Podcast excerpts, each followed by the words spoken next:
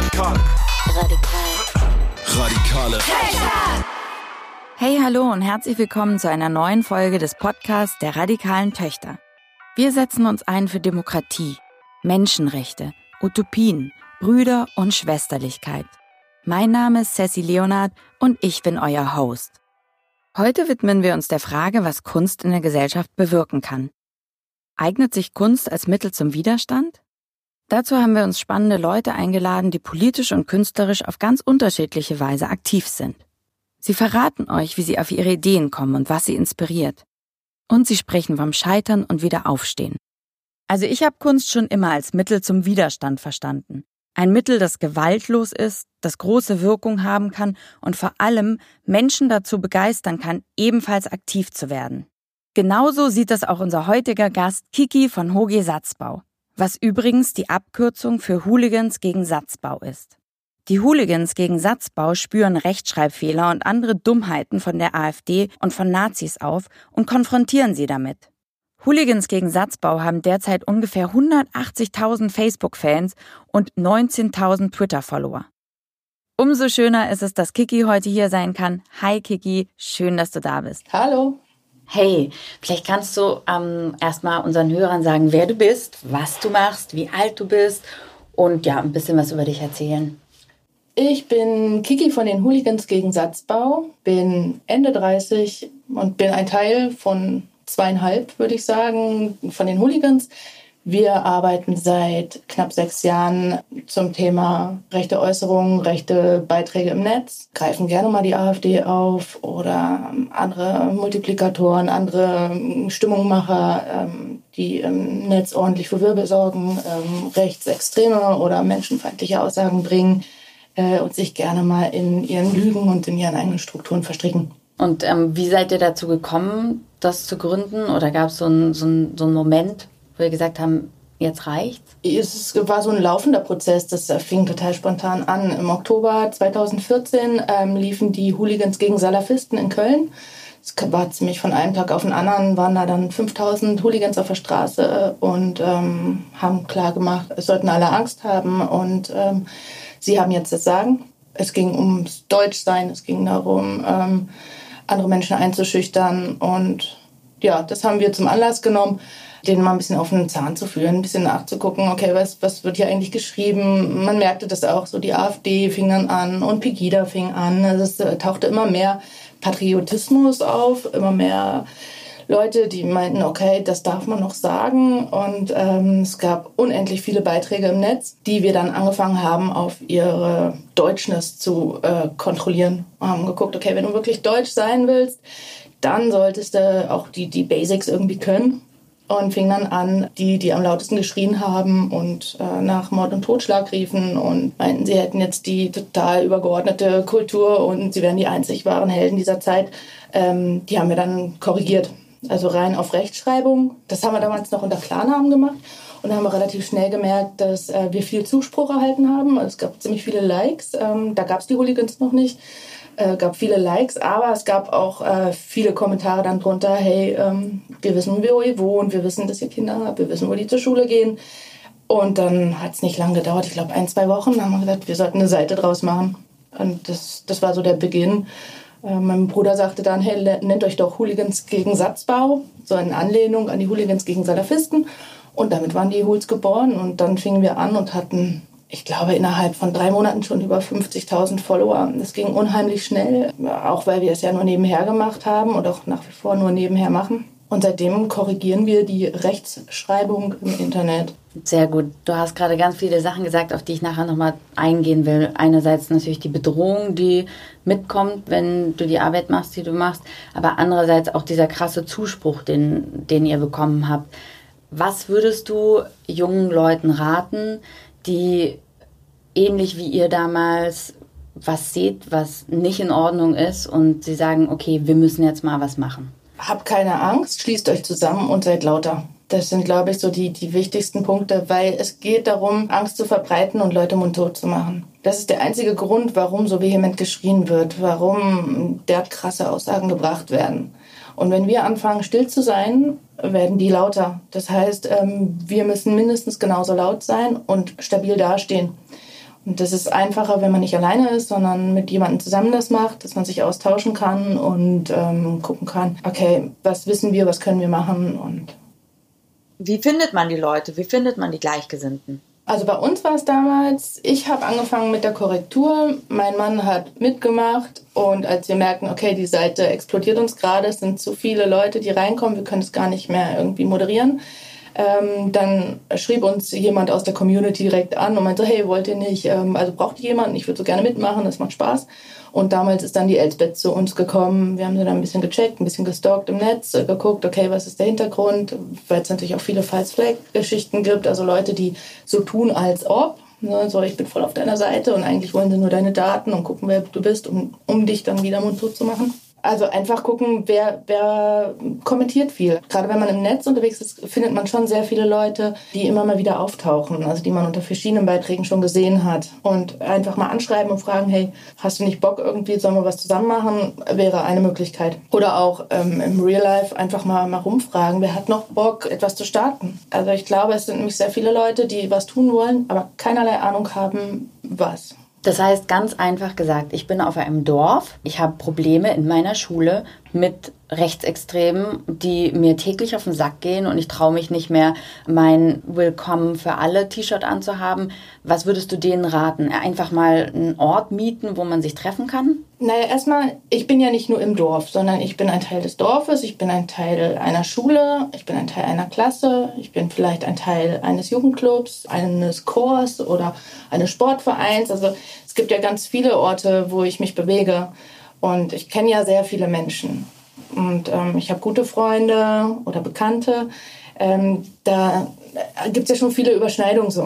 Und man redet ja miteinander. Und da merkt man ja schon relativ schnell, wer ist eigentlich so auf meiner Wellenlänge, wer denkt wie ich. Und das da einfach mal anzusprechen, zu sagen, hey, ich würde total gerne, also das irgendwie offensiver zur Schau stellen oder das offensiver zeigen, was ich denke, aber ich traue mich nicht so richtig.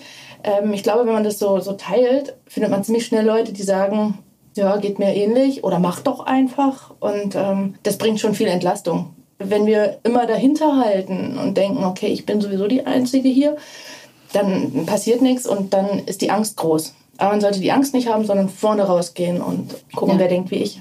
Kannst du vielleicht einen Moment beschreiben mit deiner Arbeit, die du jetzt gemacht hast, die letzten Jahre, wo du sagst, das war einer meiner größten Learnings? Oh, es gibt verschiedene, also auch in verschiedene Richtungen. Größtes Learning war tatsächlich, solange wir lachen und laut sind, haben wir keine Angst. Und wenn wir vorangehen, also wir jetzt als Tools vorangehen, aktivieren wir unendlich viele Menschen. Also wir kriegen sehr, sehr viele Zuschriften von Leuten, die sagen, ihr seid der einzige Grund, warum ich noch im Netz unterwegs bin. Oder ähm, seitdem ich euch folge, ähm, traue ich mich selber auch was zu sagen. Oder wenn ihr auf Beiträge aufmerksam macht, dann gehe ich immer drunter und weiß, ich bin nicht alleine da, sondern das sind ganz viele Leute, die dann mit mir zusammen widersprechen. Das ist so ein ganz großes Learning gewesen, Unsere Lautstärke hilft anderen selber auch laut zu sein. Dann noch ein großes Learning war, dass die Leute, die so laut im Netz sind und eigentlich das nachplappern, was die großen Rechtspopulisten äh, vorplappern, dass die oft sehr wackelig dastehen. Also ich habe schon einige Diskussionen geführt äh, über Mail oder über Nachrichten der Seiten wo es dann Leute gab, die dann nochmal zurückgewichen sind und gesagt haben, ja Moment, ähm, du hast recht. Und zum Beispiel gab es einen, der hat sehr gegen Flüchtlinge gewettert und hat mir dann tausend Belege geschickt und ähm, die konnte ich aber entkräften im Gespräch und sagen, hey, schau es dir doch einfach mal an. Du denkst, die kriegen alle ihr 1000 Euro Begrüßungsgeld, das neueste iPhone und einen Fernseher. Geh in eine Flüchtlingsunterkunft. Du sagst doch, es ist in der Nachbarschaft, schau es dir doch einfach mal an. Das hat er tatsächlich auch gemacht, hat uns auch geschrieben, hat auch Fotos geschickt und hat gesagt, okay, krass, so will er nicht wohnen. Und das war sein größtes äh, Learning. Also da habe ich auch gemerkt, es gibt durchaus Leute, die ins Wackeln kommen, wenn man einfach ein bisschen entspannt bleibt und nicht von vornherein sagt, du, du Idiot, du Wichser, sondern mal eine Runde länger zuhört. Kann man nicht immer und ist definitiv auch nicht für jeden geeignet. Also es gibt wirklich viele Idioten da draußen und die sollen auch wissen, dass sie Idioten sind. Aber mit ein paar Leuten kann man schon sprechen. Würdest du sagen ähm, oder erkennst du den Unterschied zwischen Idiot oder Wackelkandidat? Im Gespräch meistens fängt ja so eine Geschichte so an, jemand provoziert. Also wir bringen einen Beitrag, jemand kommt zum Poltern rein. Wir reagieren höflich entspannt darauf. Und dann die zweite Antwort ist eigentlich die, die schon sehr viel zeigt. Also wenn der dann sagt, hey, ähm, ja, aber guckt euch mal dieses und jenes an. Das heißt, er hat Gesprächsbedarf, er möchte mit irgendwas ja, sich auseinandersetzen oder er hat sich schon mit irgendwas auseinandergesetzt, merkt man relativ schnell, wenn jemand direkt anfängt zu beleidigen oder auch einschlägige Geschichten verbreitet, wo es also wirklich nur um Massenfehlinformation geht, weißt du, okay, der will eigentlich nur seine Propaganda ins Netz blasen und nicht sehr viel mehr. Warst du schon immer politisch? Ja, ich glaube schon. Also ich war nie parteipolitisch tatsächlich. Also ich ähm, habe weder einer Partei angehört noch mich sonderlich für Parteipolitik interessiert. Aber ich habe schon als Kind oft Probleme in Schule oder Kita gehabt, weil ich mich für andere eingesetzt habe, weil meine Eltern mir mal beigebracht haben, dass auch die leisen Kinder oder die anderen Kinder, die irgendwie anders sind, komisch sind, dass die vielleicht auch ganz interessant sind und, und was zu sagen haben. Und das war mir immer schon sehr wichtig da, da zu gucken, okay, hm, wie kriege ich das Kind, was unterm Tisch sitzt in der Kita, ähm, wie kriege ich das unter dem Tisch hervor oder so. Dieser Moment, die Hul zu gründen oder ins Netz zu gehen damit und aktiv zu werden, du hast ja beschrieben, es gab diesen einen Moment. Hast du davor schon mal so einen Moment erlebt? So einen Moment von ähm, nichts tun und dann ins Handeln kommen? Ja, ständig. Als ich damals nach Berlin gezogen bin, war einer meiner ersten Fahrten überhaupt mit der U-Bahn. Ich habe Berlin gehasst, als ich hergezogen bin, muss ich dazu sagen. Eine meiner ersten Fahrten war ich mit meinem heutigen Mann, dem Grafikcool. War ich damals gerade erst kennengelernt, war ich in der U-Bahn unterwegs. Ähm, da gab es einen Obdachlosen, der hatte eine ganz schwere Kopfverletzung, blutete sehr stark und wurde sehr schlecht von einem Bahnmitarbeiter behandelt. Also nur angebrüllt und der soll hier bleiben und der Krankenwagen würde gleich kommen. Und, aber so richtig erniedrigt. Also es, es war ganz klar, das war ein Mensch zweiter Klasse. Und dieser ähm, blutende Mensch, der hat niemanden an sich rangelassen. Der hat äh, gekämpft wie ein Tier, wie ein verletztes Tier. Und ich habe mich neben ihn dann gesetzt, äh, war auch sehr vehement dem Bahnmitarbeiter gegenüber und hat gesagt, er soll jetzt die Klappe halten und ähm, ich kümmere mich drum.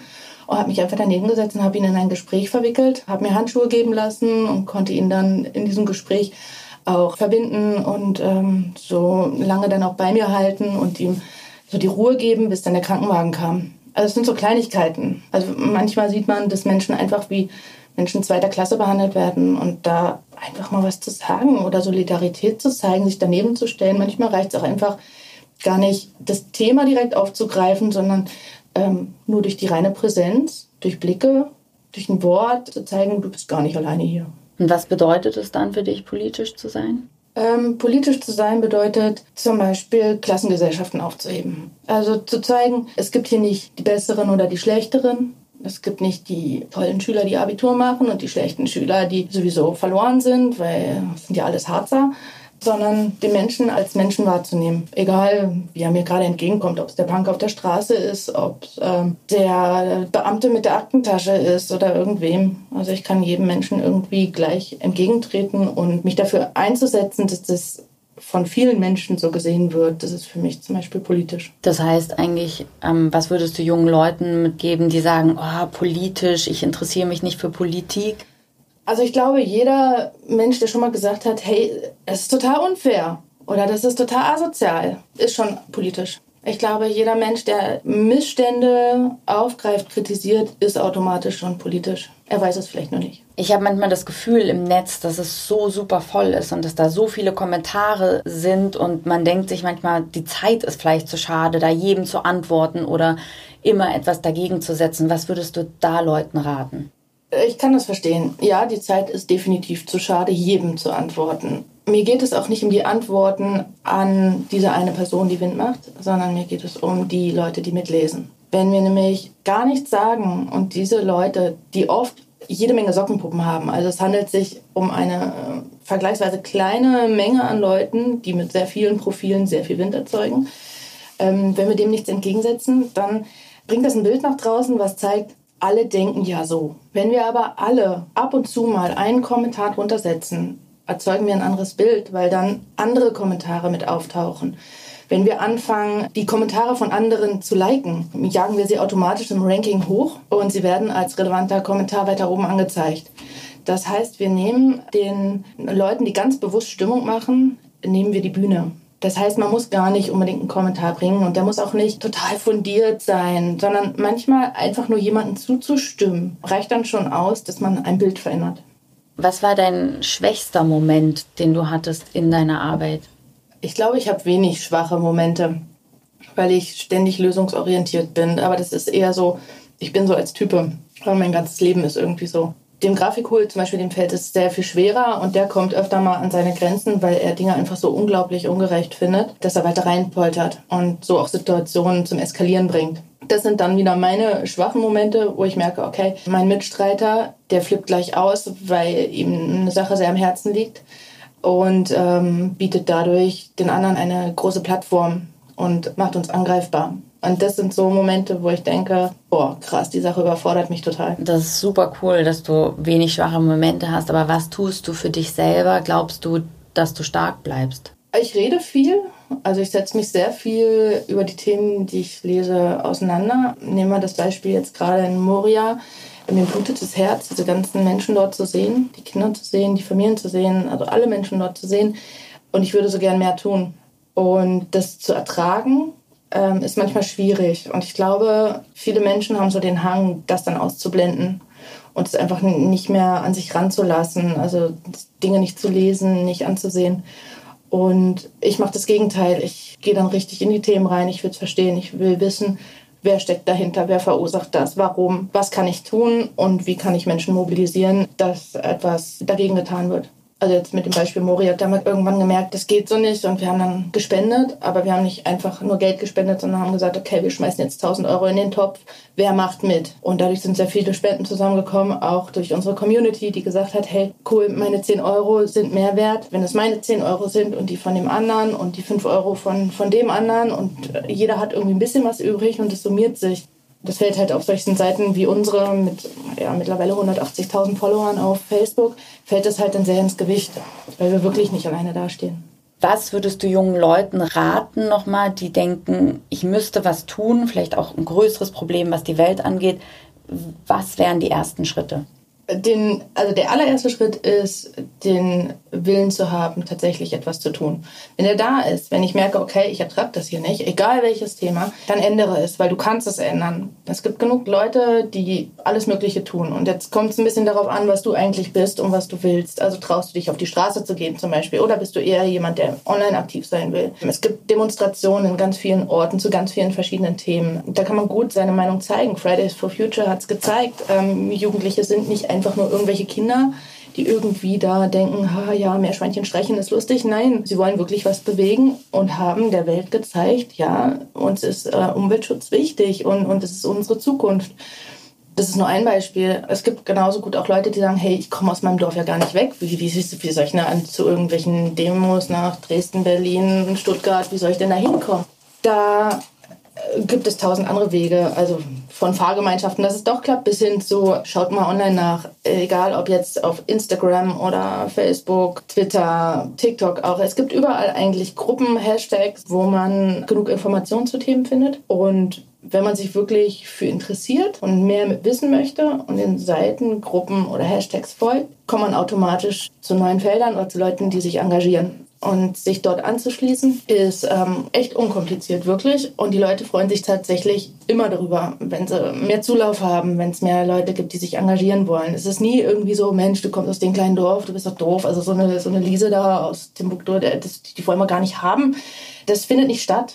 Überall werden Leute dankbar angenommen, weil es geht ja darum, Dinge zu verändern und da zählt jeder Einzelne. Ich finde es so cool, was du gerade nochmal gesagt hast, dass man wirklich auch gucken soll, was liegt einem selber. Ne? Also worin habe ich ein Talent oder was macht mir besonders viel Spaß, dass man irgendwie da seinen Fokus drauf legt, weil das würde dann auch noch bedeuten, dass man natürlich auch länger dabei bleibt, wenn man was gut kann und sein Können mit einbringt für eine Sache, für die man dann auch noch brennt. Ja, es, es so wie bei uns die Hools, es muss zum, zum Hobby dann irgendwann werden. Oder wenn man wirklich dafür brennt, wird es einfach zum Hobby, was sehr viel Zeit einnimmt. Und ich meine, wer schon mal zum Ballettunterricht oder Klavierunterricht gezwungen worden ist, wo er immer hingehen musste und eigentlich gar keine Lust zu hatte, der weiß, wie anstrengend das ist. Aber wer total gerne Fußball spielt und dann dreimal die Woche Training hat, freut sich jedes Mal wieder aufs Training. Das heißt, finde dein Training findet, dein Sport, äh, Online-Sport, dein Aktivismus-Sport, der zu dir passt und ähm, du wirst von profitieren. Du lernst tausend Leute kennen und ähm, es macht einfach viel Spaß. Wie finanziert ihr euch? Durch unsere Jobs.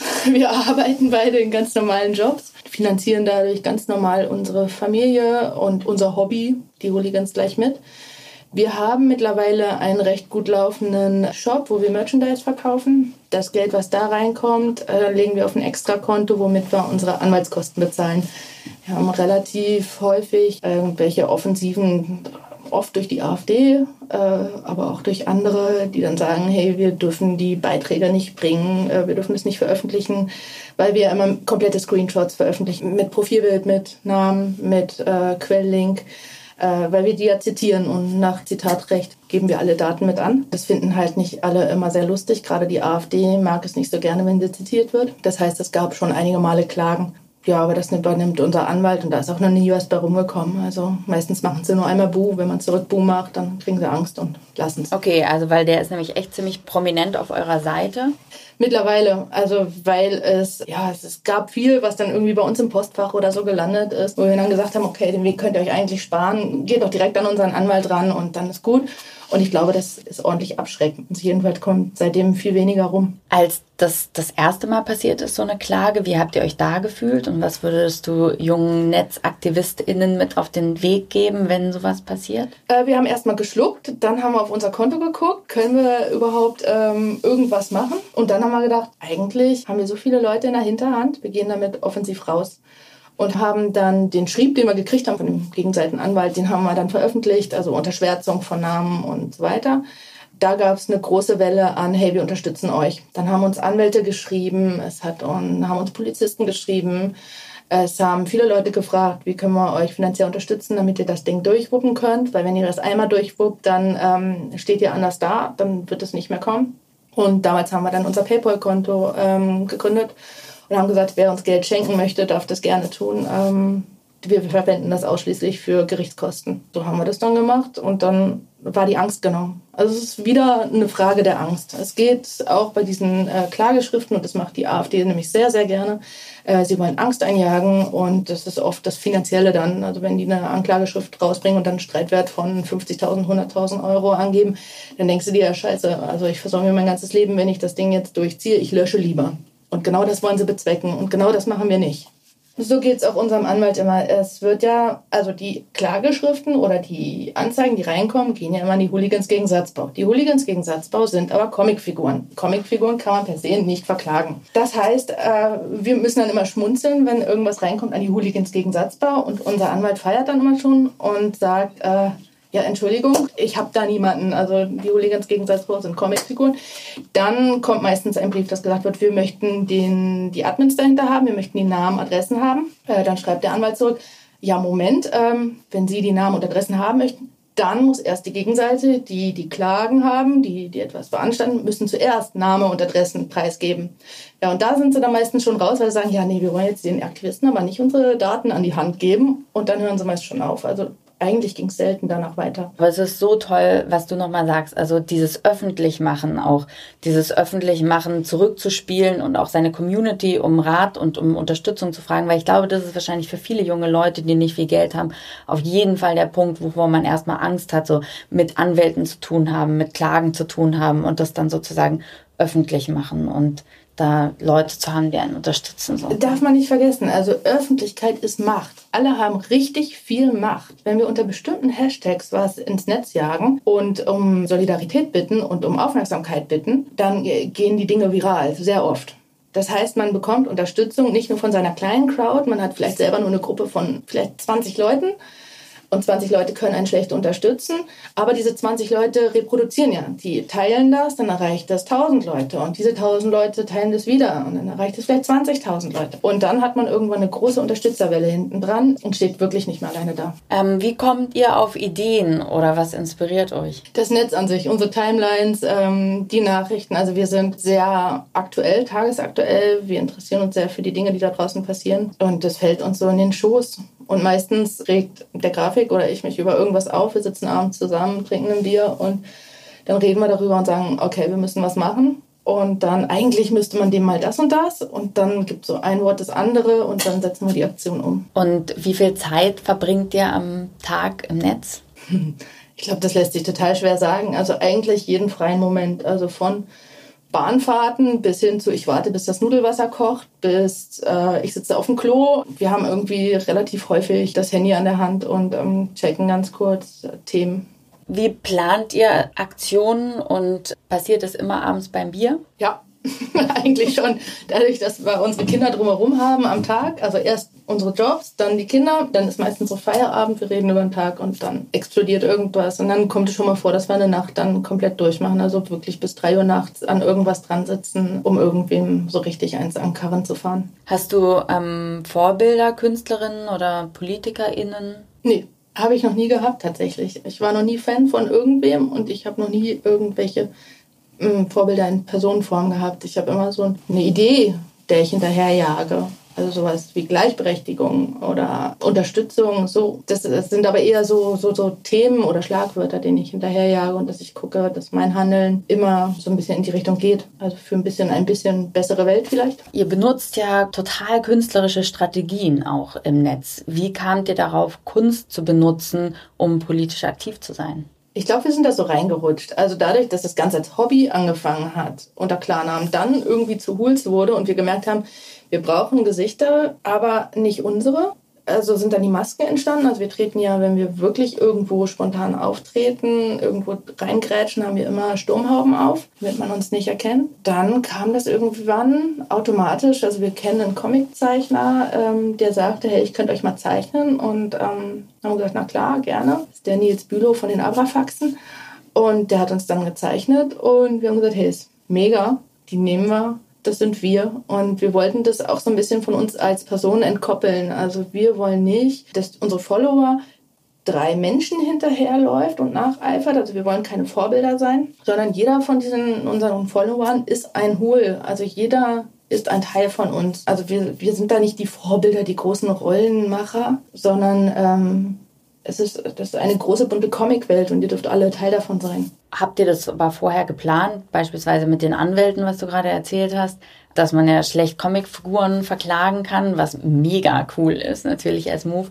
Habt ihr das geplant vorher? Wir haben gar nichts geplant. Also egal, was wir tun, wir haben nichts vorher geplant. Wir rutschen so von einem ins andere. Also wir sind klein angefangen und dann wurden wir größer und dadurch kommen immer mehr Ideen und wir flachsen immer mehr und haben immer mehr irgendwelche Visionen dann. Also wir nehmen uns einfach das, was wir wollen und wir spielen mit Fiktion und Realität, wie uns gerade so ist. Das ist eigentlich auch das Witzige an der Sache. Also total viele Leute kennen die Hooligans, ähm, auch so von, von bekannten Künstlern, Musikern und so. Und wenn wir die als Hools anschreiben und sagen, hey, es gibt gerade ein Konzert in unserer Stadt, ähm, wie sieht's aus? Habt ihr Lust, die Hools zu treffen? Sagen die sofort ja. Das heißt, ähm, wir haben die Möglichkeit, Backstage zu gehen, Leute zu treffen, Fotos zu machen, die wir unbedingt brauchen, um noch weitere Reichweiten zu generieren. Ja, das ist eine Art der Zusammenarbeit zwischen Künstlern und wir sind da irgendwie nur die, die Comicfiguren, die da rumspringen. Es ergibt eins das andere. Plan muss man nicht immer. Und ich fand jetzt voll, bin ich mega neugierig. Manchmal ähm, taucht er auch mit Sturmmasken irgendwo auf. Das hört sich ja richtig nach Aktionskunst an. Ähm, was kannst du da so ein Beispiel nennen, wo ihr da aufgetaucht seid? Ja, ich glaube, die größte Aktion war beim Smart Hero Award von Facebook. Also Facebook kürt jedes Jahr besonders ehrenswerte Initiativen im Netz in Zusammenarbeit mit noch ein, zwei anderen. Und man kann Initiativen aufstellen lassen. Und das hat halt irgendwer mit den Hools gemacht. Und äh, wir haben das dann bei uns auf der Seite gemacht, haben gesagt, hey, wir sind nominiert für den Smart Hero Award.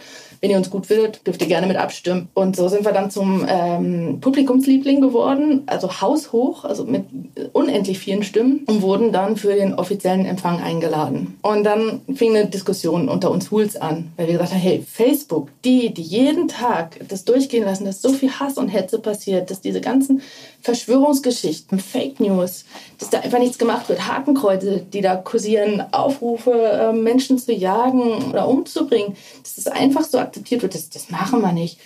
Und ich war da aber diejenige, die gesagt hat, wir gehen dahin und ich schreibe was. Ich schreibe uns eine Rede. Wir werden ans Mikro gehen und wir gehen dahin. Und so haben wir es letztendlich dann auch gemacht. Ich habe die Wochen vorher schon die Seite vom Smart Hero Award gescreent, ähm, habe immer geguckt, was ähm, passiert an den Kommentarspalten unter den Beiträgen von den nominierten Personen. Da waren ja auch Transgender-Organisationen dabei, da waren Flüchtlingsorganisationen dabei und so weiter. Und da gab es so viele krasse Kommentare in den Kommentarspalten, unmoderiert, einfach so da stehen gelassen.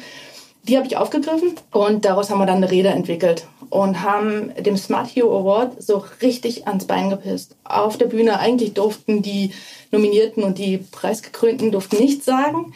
Ich habe dann aber darum gebeten, das Mikrofon zu kriegen, habe es dann auch gekriegt und ich glaube, sie hätten es sehr gerne gelassen. Ähm, weil als wir dann das Mikrofon hatten, das Video kursiert auch nach wie vor im Netz, haben wir genau diese Kommentare vorgelesen und haben gesagt, dass wir uns ja freuen, dass wir als Publikumsliebling ähm, jetzt dastehen und gewählt worden sind und dass das auch zeigt, wie wichtig das ist. Aber das Preisgeld haben wir nicht angenommen, sondern haben es den zwei Platzierten dann geschenkt und haben gesagt, ähm, das, was wir eigentlich wirklich wollen, ist, dass Facebook endlich seiner, seiner Verantwortung bewusst wird und äh, übernimmt. Ähm, du sagst, dass es super wichtig ist, ähm, laut zu sein, sichtbar zu sein mit seiner Aussage.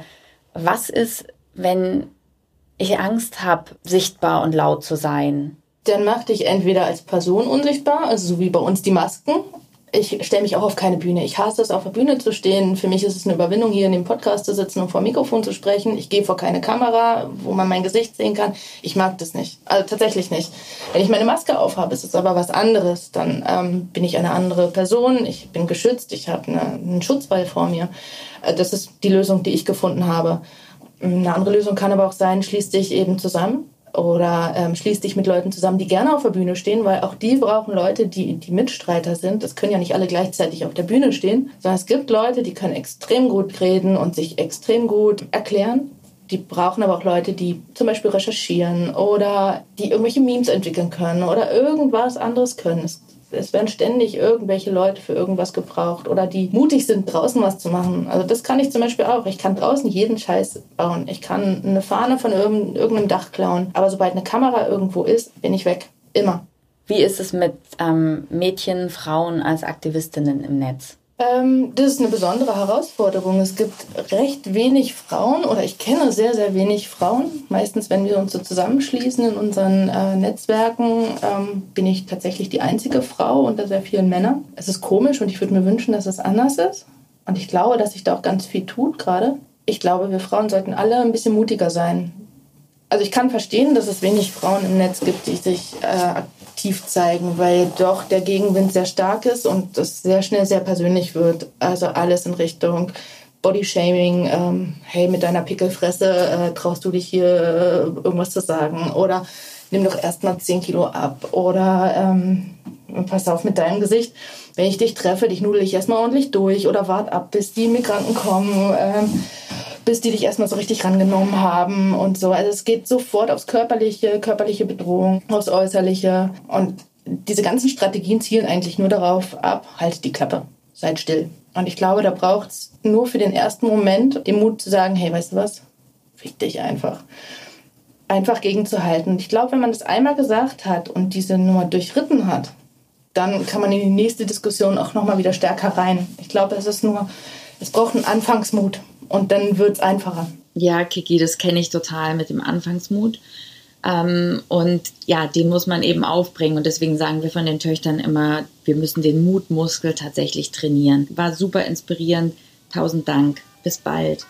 Wenn ihr mehr zum Thema Aktionskunst wissen wollt, was das ist, wer das macht und wie man das anfängt, dann hört doch auch unsere anderen beiden Folgen mit Nico Semsrott und Tracy Osei Tutu.